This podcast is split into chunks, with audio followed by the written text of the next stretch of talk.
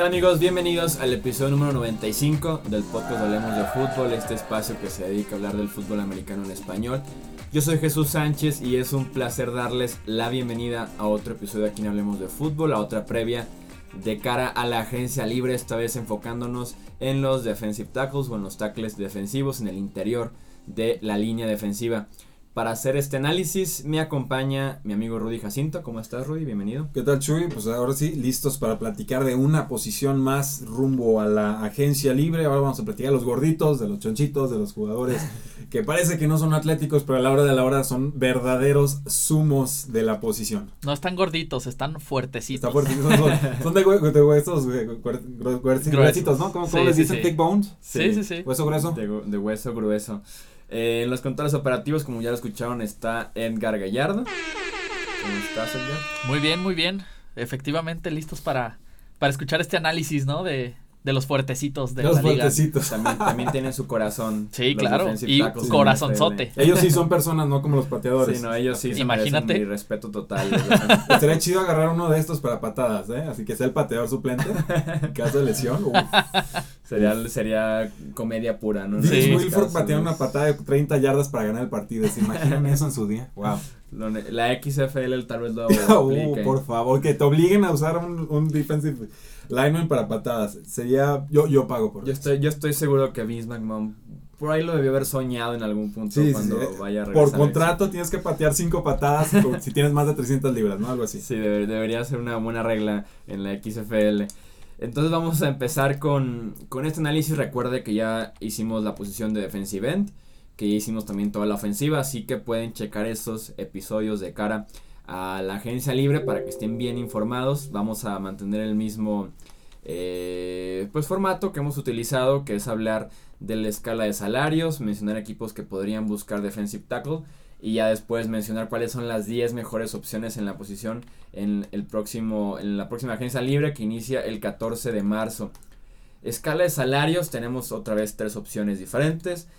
Entre 14 y 19 millones de dólares anuales tenemos como la élite de la posición. Está Ndamu Kong Su, está JJ Watt, está Fletcher Cox, Kawan Short, eh, Joel Casey, Malik Jackson, que son los defensive tackles que año tras año no solo te cumplen en el juego por tierra, pero también te pueden llegar al quarterback con 7 o 10 capturas eh, por lo menos. Con la valiosísima presión interior, que es muy Sí. distinto a que te llegue la presión por las bandas. Sí, la presión interior se dice que es la más incómoda para, para un quarterback. Tenemos la segunda escala que es de 11 a 13 millones de dólares, en las que se encuentran jugadores también muy productivos, como Gerald McCoy, como Limbal Joseph, Stephon Tuitt, Akiem Hicks, que ha sido como una revelación con los Chicago Bears recientemente. Y eh, de 8 a 11 millones anuales, que sigue siendo una muy buena eh, categoría y que seguramente veremos a varios eh, en esta escala, que es Gino Atkins, Cameron Hayward, Mike Daniels, que a mí me encanta este defensive tackle de los Green Bay Packers, eh, Damon Harrison, Derek Wolf, entre otros nombres muy interesantes. Derek Wolf Eh, fuera casi todo el- escalas. toda la temporada pasada, ¿no? Por Sí, sí, por lesión en el, en el cuello y que está en duda si pueda seguir con los Broncos de Denver, por lo menos no sé en su carrera como tal en la NFL, pero por lo menos de los Broncos se le están eh, pensando en el caso de Wolf. Equipos que estarían buscando defensive tackles tenemos a los Patriots y el mismo caso que el defensive end. Por si no vieron el Super Bowl. Sí, probable- probablemente en cada una de las posiciones que hagamos en la agencia libre van a aparecer los Patriots en, en los equipos que estarán buscando esta posición. Eh, tenemos a los Jets, a los Browns, Texans, eh, Colts, que también buscan cada posición a la defensiva prácticamente. A los Chiefs, Raiders, que les caería bien en el juego por tierra principalmente. Redskins, Lions, Cardinals, entre otros equipos que también podrían buscar defensive tackles. Y pasamos ahora sí al top Los- a 10. Los nombres. Sí, al top 10 de la posición, que tienen dos, tres nombres interesantes, ¿eh? dos, tres nombres que podrían por lo menos aparecer en el top 25 de agentes libres en general, iniciando con el nombre más interesante que es el de Sheldon Richardson, este jugador que prometía muchísimo cuando estaba con los Jets de Nueva York. que Hasta se- que se aburrió de jugar. Sí, o sea que se estaba consolidando como el defensive tackle que mejor llegaba al quarterback probablemente después de Aaron Donald solamente. O sea, como uno de los dos, tres mejores defensive tackles eh, para presionar al quarterback y, que también podía jugarte incluso de defensive end o podía detener el juego por tierra. Era realmente prometedor el caso de Sheldon Richardson. Fue cambiado a los Seattle Seahawks porque ya no quería estar con los Jets de Nueva York. y que realmente no tuvo año más espectacular con los Seahawks. Sí cumplió, pero no fue el gran año con nada más 2.5 capturas de coreback. Eh, eh, en las últimas dos temporadas con los Jets cuando no quería jugar y con los Seahawks el año pasado. Sí, cambió a mitad de temporada de los Jets a los Seahawks. Una temporada correcta, sí reforzó de alguna manera la línea defensiva de los Seattle Seahawks. Pero pues también tenían muchos otros problemas y no, no terminaba de reducir esto. Llega agencia libre, no creo que usen en la etiqueta de jugador franquicia. Estaría entre los 14, 15 millones de dólares, estoy revisando mejor apostar a que el jugador con su historial, etcétera, con la duda que puede generar en algunos equipos de la NFL, pues esté dispuesto a llegar a un menor precio al equipo. Si no, pues seguramente tendrán que reportarse a través del draft. Con Richardson yo lo veo como un contrato de una o dos temporadas a lo más. Dos años, por la edad, tiene todavía 27 años. Sí, tiene, es, es joven y es talentoso, pero sigue acarreando esos problemas de carácter que lo, lo tenían con los Jets, lo tenían con los Seahawks, a, pesar de que aquí en un menor nivel, porque ya se dejó de escuchar algún problema que, que tuviera en Seattle. Y el problema es que qué versión de Richardson vas a obtener si lo firmas en 2018. Claro. 3.5 capturas en el 2013, después 8 capturas, 5 capturas y viene el, declive completo, 1.5 capturas y 1 la temporada anterior, aunque creo que aquí tiene cifras combinadas, ¿no? Sí, son 2.5 capturas entre 2016 y 2017. Ah, correcto, ok, es el total.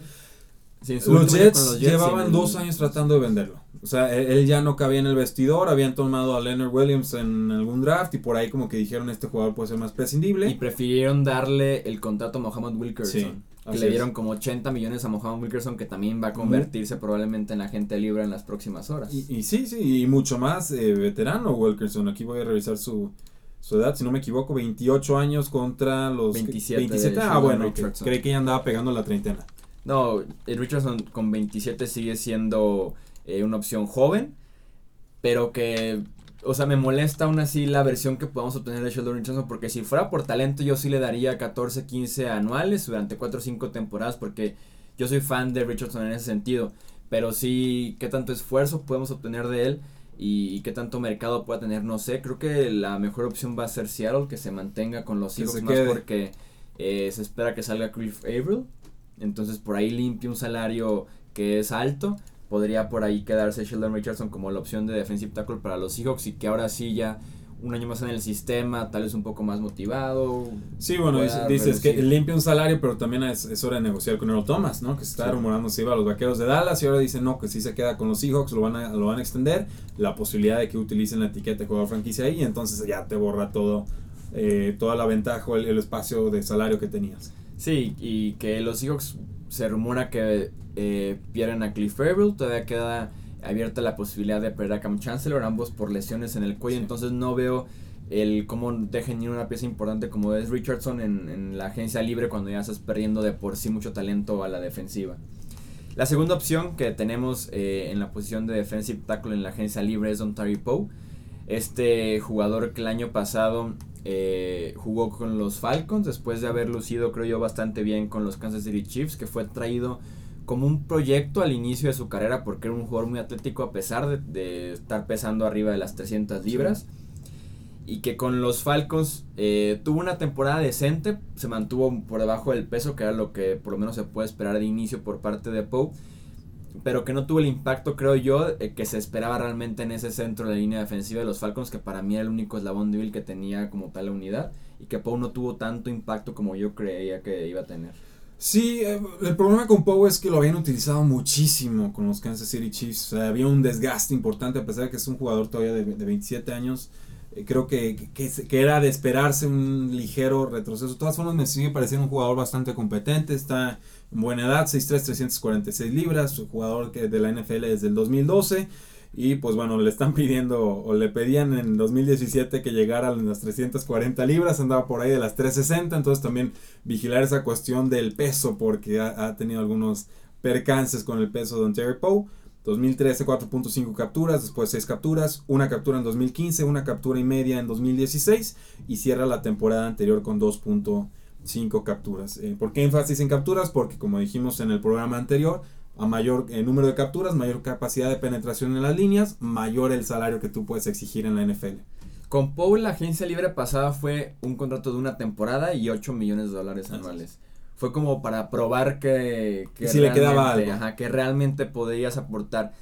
Yo Fue buen esperaría, año, fue un buen año. sí, o sea, aún, así yo esperaría más de del, del contrato que sigue para Don Terry Poe. Creo que sí, ya pasó ese de una temporada, ya debe venir uno de dos, tres temporadas y sí un salario de unos 10, Con 11 más millones, garantizado. Sí. Sí, yo esperaría eso porque ya demostró que se puede mantener debajo del peso en diferentes equipos, que se puede producir aún así. Eh, como defensive tackle yo esperaría que le vaya bien a Don Terry Poe en la agencia libre y que tenga buen mercado. Ok, sí- en edad, eh, desquitó el contrato de un año 8 millones eh, que le dieron, seguramente pues quizá que sería como un contrato de 3 años con unos 14, 15 millones garantizados, un Sí, máximo de probablemente. 27, 28 eh, millones de dólares, especulando por completo, creo que sería eh, el rango que podría esperarse. Me gustaría, no sé, para los Colts, eh, para los Raiders que mejoren el centro de, de la, de la defensiva, que por fin puedan detener a alguien por tierra, me gustaría. que por fin detengan, detengan por sea, tierra. que sea el caso para los Raiders, un Don Terry Poe en el centro de esa línea, porque te puede jugar no tackle si eres 3-4, te puede jugar sin problemas defensive tackle si eres 4-3. Sí, sí, o sea, es- es- tiene esa versatilidad, el esquema no le va a restar valor en el mercado. Sí, me gusta, yo creo que va a tener buen mercado Don Terry Poe eh, después de este año con los Falcons. La tercera opción es Benny Logan, que se vio bien en el inicio de su carrera eh, con Filadelfia, después pasó a jugar en Kansas City y también se vio en la necesidad de firmar un contrato de solamente una temporada, igual 8 millones de dólares como una renta eh, por parte de los Chiefs, que también lo hizo bien, o sea, lo hizo decente bien y que podría, creo yo, otra vez aspirar eh, a un contrato ya multianual, ya sea con los mismos Chiefs que les caería bien porque por si esa defensiva es flojita en el juego por tierra, por el centro, pero sí que puede explorar también otras opciones porque es un defensive tackle interesante que también te puede juzgar, te puede jugar, Te puede juzgar también, sí. te puede jugar nose tackle. Me gusta el te puede juzgar así como que te ve feo antes de que empiece la jugada y, y te, te- te hace chico, ¿no? Eh, un jugador, Benny Logan, que ha estado en la NFL desde el 2003, una tercera ronda, pick 67, 6'2, 315 libras. El año pasado los Washington Redskins se interesaron en sus servicios, no pudieron contratarlo, se les adelantó Kansas City. Posiblemente sean los Redskins nuevamente quienes se interesen en eh, contratarlo pues alguna, de alguna forma repetidos aquí los roles entre, entre Benny Logan y Poe y si tienes que elegir pues por algo hablamos de Don Terry antes que de Benny. Sí, así es. Pasamos a la cuarta opción, que es Starlo Tulele. Este es este defensive Buen nombre, ¿eh? jugó, sí, sí, que es una estrella. Le- la estrella lo Tuleley suena, suena a personaje de la sirenita de Disney. que, que viene de los Panthers de Carolina, que tomaron en el mismo draft a Lotulele y a Kawan Short. Al final de cuentas es Short el que se queda con el contrato No, a sí. largo plazo. Y el que tuvo la merecido. producción, por supuesto. Sí, porque Short te podría ofrecer también por tierra y por, y por juego eh, aéreo. En el caso de Lotulele está limitado, creo yo, nada más a hacer un cuerpo, una presencia importante en el juego por tierra en el centro de la línea. No veo cómo regrese a los Panthers y creo que su mercado puede que sea limitado porque a pesar de que son raros los casos de un jugador medianamente productivo y muy pesado para jugar en el centro de la línea defensiva, viene de una temporada malita en mi opinión Sí, con los. Panthers. Y, y lo van a dejar ir y, y vamos, que han, han salido varios jugadores de, de línea defensiva, eh, los Panteras de Carolina, que no terminan de adaptarse en otros lados, ¿no? Eh, estaba pensando en, en- en el caso de, de Connie Ely. Pues Starlo Tulele pues fue tomado adelante de, de que One Short, pero Sí. terminó no siendo la estrella, vaya, vaya la, la paradoja de su nombre contra los resultados. Creo que Lotulele fue la primera ronda y Short creo que fue segunda ronda. Sí. O sea, los, los tomaron en picks consecutivos y, sí, y sí, Short fue el quien explotó a diferencia de Sí, Lotulele. y, y creo, digo, haciendo el paréntesis, creo que revalida la idea de que se vale hacer ese doble dip o esa doble apuesta, Sí. incluso si son, son con picks altos, si tienes la necesidad. Porque nunca sabes cuál es el cuál de los dos es el que te va a funcionar, ¿no? Pregúntenle a RG3 y a Kirk Cousins que uno está retiradísimo roto y el otro está a punto de convertirse en el jugador mejor pagado de la NFL. Eh, jugador de rol a, defender. eh, no, no hay mucho que decir en realidad. Digo, viene una temporada decepcionante, un cambio de aires y esperar que con un contrato muy barato, muy accesible, te pueda mostrar algo y decidas apostar por él a, a largo plazo. Sí, los Panthers se van con la opción de Vernon Butler, que es jugador de segundo año que lo hizo mejor que, que Lotulele. Y con Kylo, que también brincó de uno que otro equipo, pero es una es el mismo molde de un jugador muy grande en el centro de la línea defensiva.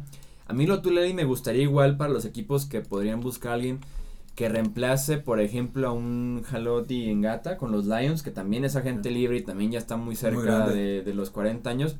Pues traes hasta Lotulele que están como medio en el mismo molde de alguien que que te pueda hacer una presencia importante, que de hecho Engate es agente libre, ya estamos platicando de él, pero sí para los Lions o los mismos Colts, que yo insisto que le surge todo, alguien que esté en el centro de la línea. Sí, y, bajo el entendido de que tomar a un jugador como Starlo Tulele no te impide apostar por otro jugador de la misma posición en el draft o incluso tener otra opción muy accesible en, eh, en la agencia libre, tal como lo hicieron las, los Kansas City Chiefs. Sino que te abarque por lo menos dos bloqueos, lo Tulele es casi seguro, entonces creo que puede tener un mercado interesante con varios equipos interesados, pero sí a un precio eh, bajito porque si viene de una temporada mala y es una posición en la que creo que es sencillo más o menos encontrar a alguien así grande de peso que te juegue en el centro de la línea, por lo menos en el juego por tierra.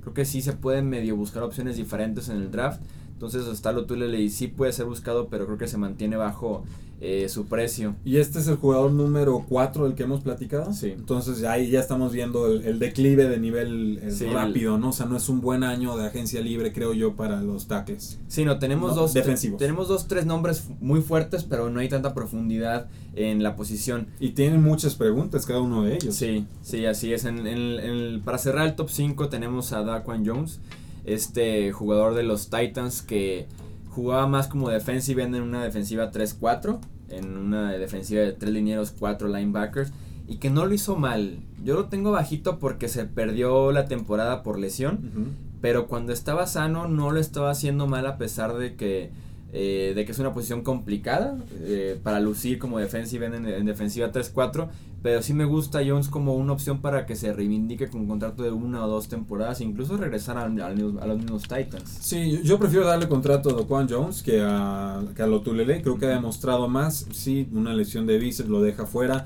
fue la única baja importante de los Titans la, la temporada pasada, eh, por unos a largo plazo, no, no estoy incluyendo ahí a Corey Davis que, que empezó lastimado la la temporada, pero estaba jugando alrededor del 50-60% de los snaps, o sea, un jugador de rol con posibilidades de ofrecerte un poquito más, un cambio de aires. Eh, vamos, si ofrece un ligero descuento a los Titanes, estoy seguro que estarían encantados de retenerlo, pero no creo que sea la prioridad en este offseason para los Titanes. Creo que tiene el potencial de, como dices, jugar más. Jugar más y darte un poco más de producción me gustaría incluso para los Redskins, que te pueda eh, acompañar ahí, si ya tienes la presencia fuerte de Ryan Kerrigan y Preston Smith, agrégales a alguien por el centro que también pueda llegar al quarterback, podría ser una opción interesante. Creo que sí tiene que tener buen mercado Daquan Jones. Sí, yo, yo, creo que va a sorprender un poquito. años apenas. Sí, o sea, está, está en su apogeo. Lleva en la NFL desde el 2014 una cuarta ronda que sorprende, digamos, supera las expectativas. No, no sé qué opinas tú. ¿Y la defensa de los Titanes es buena, mala o regular? Así que lo que vimos en el 2017. Porque están para todos lados. Es que tienen buenos nombres. Sí. Tienen nombres interesantes en cada una de las posiciones. En la secundaria, con Ograpo, con Jerome Casey, el mejor jugador de la NFL, el que nunca han escuchado hablar, siempre lo digo. Avery Williams es el linebacker que también se luce cada partido. ¿Cómo se llama? También un safety que destacó de novato y que incluso lideró la eh, NFL en intercepciones. ah, se me está escapando. Logan Ryan, que es un cornerback decente. El gran problema de los Chiefs y que ya va a cambiar la próxima temporada, Kevin Byard es el safety del que platicábamos, que va a cambiar la próxima temporada es que ya no va a estar eh, este coordinador defensivo que Dick también es, Dick que también estuvo con los Steelers y que a mí realmente está bien. sí lo respeto y probablemente es de los mejores eh, de las mejores mentes defensivas que ha tenido la NFL recientemente pero que ya actualmente ya no me gustaba estaba rebasado. miren la realidad es que cualquier equipo que quiera hacer algo en la AFC va a tener que pasar por los Patriotas y quizás Pittsburgh, ¿no? Pero sobre todo por el momento, los Patriotas, los Patriotas tienen descifradísimo el sistema de Dick LeBeau, o sea, cuando lo usó Pittsburgh los hicieron pomada, lo medio ajustaron este año los Pittsburgh Steelers, los volvieron a hacer pomada. Y pues con los Titans cuando se enfrentaron nuevamente los hicieron pomada, entonces creo que por ahí no, no debe lamentarse para nada la nación de, de los, de los Titans, pero bueno, hablando específicamente del jugador, sería interesante que lo retuvieran. Y debe venir a más porque su nuevo head coach es Bravo, es el que era el coordinador defensivo de los Texans, especialista en linebackers, entonces podría venir a más la defensiva de los Titans que sí, yo insisto, me gusta en individualidades, pero les, hacía falta un esquema que realmente les hiciera clic a todos. Claro, que funcionen en conjunto. sí, los nombres estaban ahí y buenos nombres. Bueno, hasta Logan Ryan tuvo una decente temporada como cornerback. El, también los Titans se vieron muy, muy afectados por Adoree Jackson, que sí fue un pick de primera ronda, pero que le quedó grandísimo el rol de segundo esquinero. y lo quemaban cada Eh, cada partido era buscar a Dory Jackson cada partido. Bueno, pero lo, lo que me daban para touchdown y luego le pateaban y regresaba 80 yardas para Sí. touchdown, entonces medio se nivelaban las aguas. y debe de mejorar para, para su segunda temporada en la NFL, pero sí me gusta la defensiva de los Titans y que Daquan Jones podría quedarse y si no creo que puede ser una buena opción para otros equipos en la agencia libre. Del 6 al 10 es una lista tan rara de, Está- de nombres. Está mezcladita. A ver. Entre tipos que ya tienen casi como 63 años hasta tipos que vienen de tres eh, lesiones de, de ligamento anterior cruzado de la rodilla. O sea, es una lista rara, pero con ganas del 6 al 10. En el sexto, en la sexta posición tenemos a Kyle Williams, este defensive tackle de, de Buffalo, que probablemente ha sido de los mejores defensive tackles de el De la siglo XXI. sí, sí, de sí, la o última sea, década. Sí, en la NFL ha sido consistente. Cada año, pase lo que pase con los Bills, él va a cumplir. El detalle es que tiene 34 años y que no puedo descifrar muy bien su futuro si quisiera quedarse con los Bills para eh, seguir trabajando como lo ha hecho desde el 2006 que lo tomaron o buscar ser un equipo contendiente y buscar, Un anillo. sí. O sea, porque apenas Eh, jugó sus primeros playoffs el año sí, pasado. el año pasado y, y por un cuádruple empate con reglas extrañas, Sí. ¿no? Porque estu- estu- estuvo muy curiosa la situación. Aquí la trampa con Carl Williams es que tiene un contrato que le estaría costando 8.3 millones a los Buffalo Bills, entonces o se baja el sueldo. O sea, les costó el año pasado. Eh, ah, tienes toda la sí, razón, El año este es pasado les costó exacto, 8 es- millones. Es viejo el dato y este ya, ya es está, agente ya está libre, exacto. completo. Tienes toda la razón. Habría que ver si quiere más bien regresar a jugar primero. Y, y te digo, no sé qué hacer con Kyle Williams de su futuro ahorita. Sí, o sea, y le respetaron esos 8.3, ¿no? Uf, entonces si regresas tienes que estar jugando por 4. Sí, o sea, debe ser algo sea, menor y. Tres y medio más uno y medio, dos eh, con incentivos, así como Creo, para cinco y creo medio. que podría regresar a los mismos Bills. No sé qué tanto estén interesados otros equipos de firmar a alguien de 35 años. Sí, es- y aparte aprender un nuevo sistema defensivo, adaptarte a otra ciudad. Y con los Bills puede que tenga su lugar en el roster, puede que sea parte de la cultura para vendérsela a otros jugadores. Y es un jugador que está especulando con el retiro. Entonces, Sí, sí, no creo que tenga muchas ganas tampoco de estar viajando por el mundo. En, el séptima, en la séptima posición tenemos a Chris Baker, que el año pasado me acuerdo que yo ponía a Tampa Bay como uno de los grandes ganadores en la agencia libre por haber firmado a Chris Típico, Baker. ganas agencia libre y eres un fraude en Sí, temporada o regular. sea, me gustaba Chris Baker como el acompañante perfecto para Gerald McCoy en el centro de la línea defensiva de, de, de Tampa Bay, más porque a pesar de que tiene ya 30 años, seguía llegando el al quarterback de manera consistente Chris Baker, pero fue una total decepción en Sí, Tampa nada, Bay, o sea, nada. de lo peor que hubo en la agencia libre. Punto firmado. 5 capturas en 15 juegos 2017. O sea, Y su contrato fue de 3 años y casi 16 millones de dólares y no, o sea, y por eso lo cortaron en cuanto pudieron. ya se acabó el Super Bowl y ya venían los cortes de que ya Chris Baker es el primero. Pero no sé si seguir confiando en él como una buena opción para otro equipo. Porque me gustaba así en Washington, me gustaba en Tampa Bay, pero ya no sé qué hacer sí, en sí. ¿Y 2018 por qué no en Tampa Bay? Si no funciona en Tampa Bay, pues ¿por qué pensar que podría funcionar en otro lado? Eh, fue una defensiva que decepcionó muchísimo. Sí. O sea, pero, pero- en general, una- un equipo completo que decepcionó sí, muchísimo. en todos los niveles. O sea, un equipo con buenos nombres nuevamente como los Titanes, pero incluso con peor producción que los, que los mismos jugadores de Tennessee. 30 años, yo creo que lo veremos con una última oportunidad en la NFL, no sé en qué equipo sinceramente, y ya si ahí no produce, creo que ya quedará tachado como un jugador que, que pudo ser. Creo que podría ser una opción decente para unos Browns que tienen Sí. defensive tackles que suelen detener el juego por tierra, pero, Pero no, no que lleguen al quarterback por ahí que te cobren unos 3 millones. Sí, pues porque venía de 6 capturas 2015, 4.5 capturas 2016, .5 capturas en 2017, o sea, se las jugó espantoso a los Tampa Bay. Sí, pero por ahí puede. Creo, creo yo que de los nombres que, que vienen de este 6 al 10 es el mejor nombre disponible.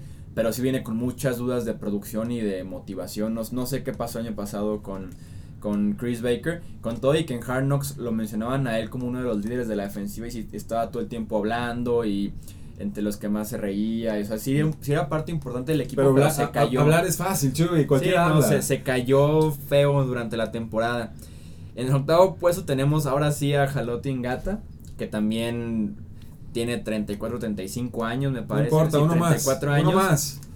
El- ¿Cómo resintieron no jugó los... mal, y que no jugó mal con los y- y, Lions. se lastimó y empezaron a correrles Sí. para 150, 200 yardas a los Detroit Lions. No crean que no me di cuenta. Yo lo retenía, o sea, si él, si él quiere seguir jugando, yo le pago. Yo creo que sí quiere regresar, no debe de querer regresar. 34 años, está considerando el retiro, se rompió el bíceps en la semana 5, se perdió el resto de la temporada y eh, creen que, bueno, se especula aquí en los medios de, de, Detroit que si hubiera terminado la temporada sano, probablemente se retiraba, pero como que le quedó ese sabor amargo y no se quiere ir de la NFL así. ¿Y querrá regresar a Detroit o que, o querrá venir con un contendiente? Mm, es que yo creo que Detroit puede ser contendiente. Para hacer algo en playoffs, si quiere. No, no lo estoy cantando. Si Rudy dice playoffs, Super Bowl 53 Detroit Lions, ¿no? Para nada. Pero creo que eh, las lesiones no han respetado a los Detroit Lions en las últimas dos temporadas. Creo que son más eh, productivos o talentosos de lo que parecía indicar su récord, que no dejó de ser de 9-7, si no, si no mal recuerdo. Y creo que un, una presencia tan grande y masiva como el 6-4, 340 libras de, de Engata, pues te, te, ayuda a cubrir muchas otras carencias. Sí, le, le cae bien a la defensiva Sí, de los Lions retener a Jalón. Los Lions tienen muchos problemas defensivos, Jalón Engata no fue uno de ellos. Y para cerrar tenemos en la novena y décima posición dos nombres también, como les digo, de rotación y que ver qué pueden ofrecer. Está Tom Johnson, que creo que cerró la temporada con los Vikings. Muy de, muy de rotación. Muy de pasada, mira, lo tengo aquí en la lista, el jugador número 100 en la lista de agentes libres del top 100 de, de Evan Silva de, de Road World. Y el detalle es que con Tom Johnson se perdía entre tanta estrella defensiva que tenían no esos entraba. Lions en la línea. Era para nada más un cuerpo más para cumplir, creo yo, con esos cuatro linieros que, Que descansen los otros. Ajá. Es lo que creo yo que te puedo ofrecer Tom Johnson. Pero también la otra opción es, Dom, es Dominic Easley, esta gran promesa que Uf, tomaron en los Patriots en la primera ronda hace cuatro años. Qué nombre. Que jugó con los Rams eh, la temporada pasada. Bueno, que jugó de un decir porque se lesionó otra vez la rodilla. Desafortunadamente la- es la tercera vez, creo que- o creo que cuarta vez que se Pues desgarra el ligamento anterior cruzado de la rodilla. Pero tuvo un 2016 bueno. excelente con los Rams. Que me gustó mucho ver esa pareja, Darren Donald y, y, y con Dominic, y Dominic Easley. Pero un tercero o cuarto ACL, ya no sé qué tanto te puedas recuperar ya de tantas lesiones y qué tanto te puede ofrecer Easley. Que su especialidad es la explosividad y la agilidad con la que eh, arranca las jugadas y que pues depende totalmente de las rodillas para eso. Sí, eh, de acuerdo. Y lo hemos visto incluso con jugadores de los Rams, ¿no? El, caso de Quinn, que 2012 fenomenal, 2013 excelente, y luego 2014, 15, 16, muchas lesiones. Y ya esta temporada última alcanzó a tener como 6 capturas y media, pero eh, sí lo ves muy disminuido, es muy difícil recuperar tu explosividad cuando tienes esta clase de lesiones tan delicadas y sobre todo aquí que son tan recurrentes. Sí. También, bueno, la situación de que fue cortado por los Patriotas, pese a ser una, una selección de primera ronda en el pick número 32. Nunca se supo a ciencia cierta qué fue lo que sucedió. Se habló de problemas de actitud, que ya no era bienvenido en el vestidor. Lo toman los Rams, tiene un excelente año y a la siguiente temporada se lastima, como bien decía Chuy. Eh, junto con Chris Baker, quizás el nombre más prometedor de la lista. Sí. Aquí el detalle yo creo primero hay que ver en qué estado está Easley. Estado mental. Y después estado físico Sí, y luego o sea- vemos el estado emocional. Tienes que darle las pruebas sí o sí para, para ver en, en- en qué punto de su carrera está. Sigue siendo joven. pero tiene 25 años, 6'2", 273 libras, entró en el 2014, primera ronda fue en el turno 29 del, de Sí, aquel o sea, draft. sigue, o sigue sea, siendo joven y prometedor, pero hay que analizar las lesiones sí o sí con, con sí. Dominic. O sea, pero si vas a apostar por alguno de estos nombres, ¿por qué no hacerlo por el que todavía en teoría tendría algún techo de producción por alcanzar? Sí, sí, yo estaré buscando un veterano más completo y, y que incluso te tenga algo en el vestidor, iría por Chris Baker. O si no, sí iría por Dominic Por Easley. Dominic Easley. Y si no, pues vámonos al draft. Sí, porque sí es una clase muy extraña de agentes libres para Está, está muy dispar, está muy Sí. dispar. De los sentidos del nombre 4, dije, que ¿por qué estamos hablando aquí? Este, este debe ser un 8 en una temporada normal. Sí, es, un, es una lista extraña eh, la que tiene esta agencia libre. Pero pues ahí es el análisis de los 10 eh, mejores nombres que nos puede ofrecer este, este periodo de agencia libre. Por si su equipo está buscando alguna presencia importante eh, en el centro de, de la línea defensiva. ¿Quieres agregar un nombre? No, no, me, está- me encontré un nombre del pasado Silver Liga. Un expatriota por ahí. Ah, de estos que te detienen el juego terrestre, pero no tuvo tan buen año. Porque incluso uno de los nombres que se, que se maneja es el de Nick Fairley, pero que ya... Oh, pero a ver, Fairley tuvo una situación de Sí, corazón o sea, ahí medio ya, extraña. No ya está para retirarse y ya dedicarse a ser granjero. Digo, me encantaría verlo porque también tuvo una gran temporada 2016 con los Santos. Está Me, riendo me comentario lo imaginé sembrando ahí. No, pues algo, algo, algo, algo, tranquilo, tranquilo, porque sí, claro. tiene un problema en el No, corazón sí, sí, fuerte. sí. ¿De gimador o cómo? Sí, Sí, no, porque no, se vio muy bien con los Lions cuando estaba flaco. Y es porque sí, no, con los ¿Cuando Lions. estaba siempre- flaco o cuando estaba flaco? No, cuando estaba flaco de, de peso. Ah, ah. Y luego con los Saints sí explotó de que se vio muy bien durante dos temporadas, pero creo que ya no se puede esperar mucho de, de Nick Fairley ahorita por la condición que tiene en el corazón, ya fue cortado por los Saints y, y sí, probablemente su carrera es- se acabó también en la NFL. Pues él, qui- como que él quiere regresar, pero también convence a un equipo de que se arriesgue por, por todo lo que implica una situación cardíaca. Eh, ha pasado en el fútbol soccer, ha pasado en el americano y en tantos otros deportes. Te detectan una arritmia, algo extraño, y ahí te, y ya no te van a firmar porque la peor publicidad que puede tener un equipo es que algo grave pase en el campo de este tipo. Igual y lo que puede ser opción para, para, para Fairley, firmar en agosto. Sí, cuando O sea, se den las lesiones, digamos. Dale siete meses para incluso hacer más pruebas, para demostrar que ya estás entrenando, que estás en buena condición física, o sea, que realmente pase el, el tiempo y algún equipo que ya, ya ni siquiera alcanzó en la agencia libre o no alcanzó en el draft, se lesionó fulanito de tal, Ujú. pues marca la Nick Fairley ve Sí, cómo a, está. a ver cómo está, exacto. o volvemos a lo mismo, contrato barato, accesible, con buena edad y, y vamos viendo qué sucede. Y si lo firmas así en agosto y te da una producción de Nick Fairley con los Saints, Ya estuvo. tienes una super ganga de la agencia libre, ¿no? Así es. Sí, va a ser un, va a ser un caso a seguir de cerca, pero sí debe pasar mucho tiempo para que Nick Fairley eh, pueda aspirar otra vez a regresar a la NFL. Edgar, muchísimas gracias por estar en los controles operativos. Muchísimas gracias, Jesús, Rudy. Rudy, gracias también para ti. No, pues gracias a todos los que nos están escuchando. Síganos en el podcast, suscríbanse, suscríbanse al, al YouTube, síganos en Facebook, ahí estamos como Hablemos de Fútbol, en el Twitter también, arroba Hablemos Foots con doble O. Sí. Sí, para que estén atentos de noticias, publicamos también opiniones, de todo un poco. Votaciones. Votaciones que hemos tenido din- dinámicas. Meme votos han, han tenido buena recepción, entonces sí. estamos haciendo un poco de todo. Sí, es- denos una checada en Facebook y en Twitter, como hablemos de fútbol en Facebook, hablemos foot, como bien dices en Twitter, así que ahí están las redes sociales para que se mantengan al tanto de la actividad del canal de YouTube, de los podcasts, de noticias y de todo el universo de la NFL, para eso estamos también durante el off season.